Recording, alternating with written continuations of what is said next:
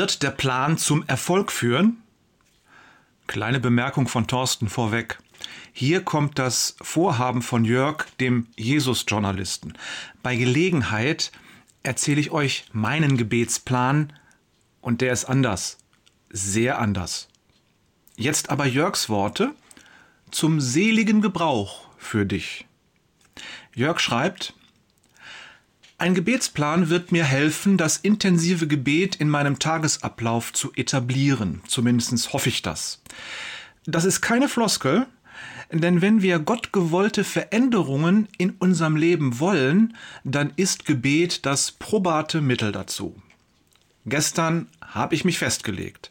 Ich möchte Veränderung in meinem Leben. Ganz konkret und für mich spürbar. Und andere sollen es sehen können. Ich will mehr werden wie Jesus. Das ist das Ziel von jedem Jünger Jesu und jeder Nachfolgerin Jesu. Und schon Johannes der Täufer hat es gesagt, Johannes 3, Vers 30, er muss immer größer werden und ich immer geringer. Er, das ist natürlich Jesus. Für mein Empfinden ist dies die vermutlich kürzeste Beschreibung vom Sinn des Lebens, die es gibt. Und die treffendste.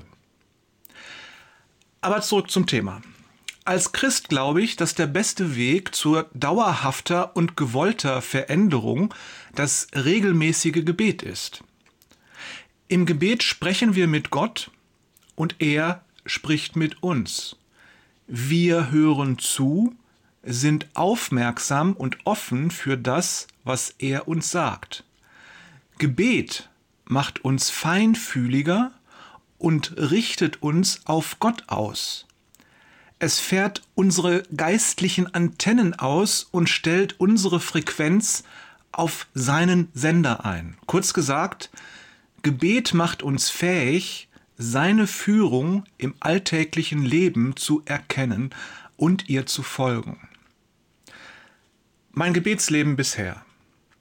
Aktuell habe ich eine feste Gebetszeit. Sie ist um circa 8 Uhr und dauert im Regelfall 7 bis 10 Minuten. In dieser Zeit nutze ich meine Gebetsbank. Neben mir liegt das Handy mit Timer, der auf 7 Minuten eingestellt ist. Außerdem ein kleiner Zettel mit Stift, sodass ich mir Eindrücke sofort aufschreiben kann. Dann gibt es noch mehrere feste Gebetsgelegenheiten. Damit meine ich Situationen, in denen ich automatisch dran denke zu beten.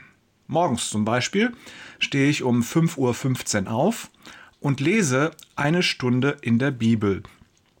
Dabei bete ich immer wieder mal, manchmal sogar mehrere Minuten, meistens aber kürzer. Zu den Mahlzeiten beten Janneke und ich zusammen. Das gleiche tun wir abends beim Zubettgehen.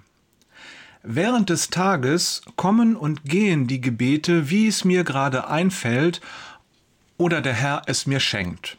Gute Zeiten für längere Zwiegespräche mit dem Herrn sind Spaziergänge mit den Hunden. Früher bin ich viel gejoggt, das sind auch hervorragende Betzeiten gewesen. Insgesamt würde ich sagen, das ist ausbaufähig. Der Plan für mein neues Gebetsleben ist folgender. Vier feste Gebetszeiten möchte ich haben.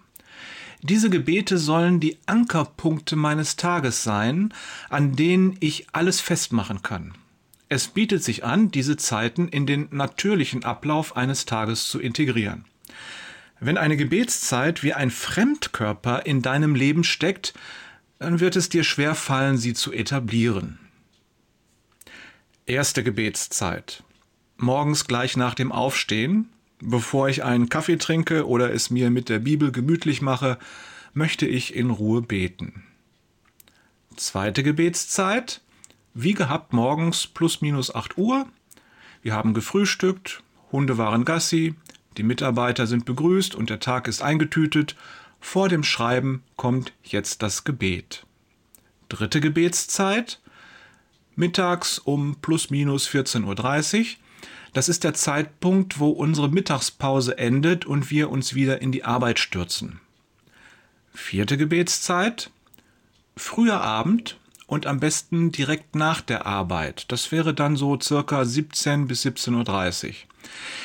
Diese Gebetszeit wird vermutlich am schwersten durchzusetzen sein, denn hier sind die größten Unregelmäßigkeiten im Tagesablauf.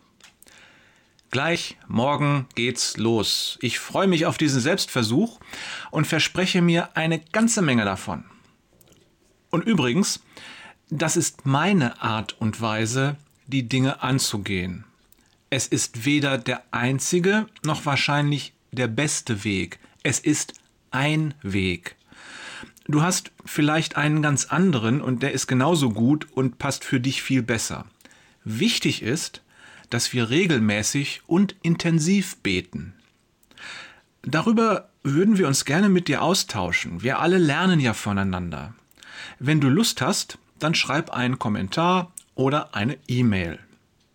Liebe Grüße von Jörg, heute ist noch Schontag, Peters und Thorsten, der es ganz anders macht, Wader. PS. Eins möchte Jörg noch deutlich sagen. Die Gebetszeiten, die ich mir vorgenommen habe, haben nichts mit den fünf Gebetszeiten des Islam zu tun. Sie dienen mir lediglich als Hilfe, um in meinem Tagesablauf die feste Gewohnheit des Betens zu verankern.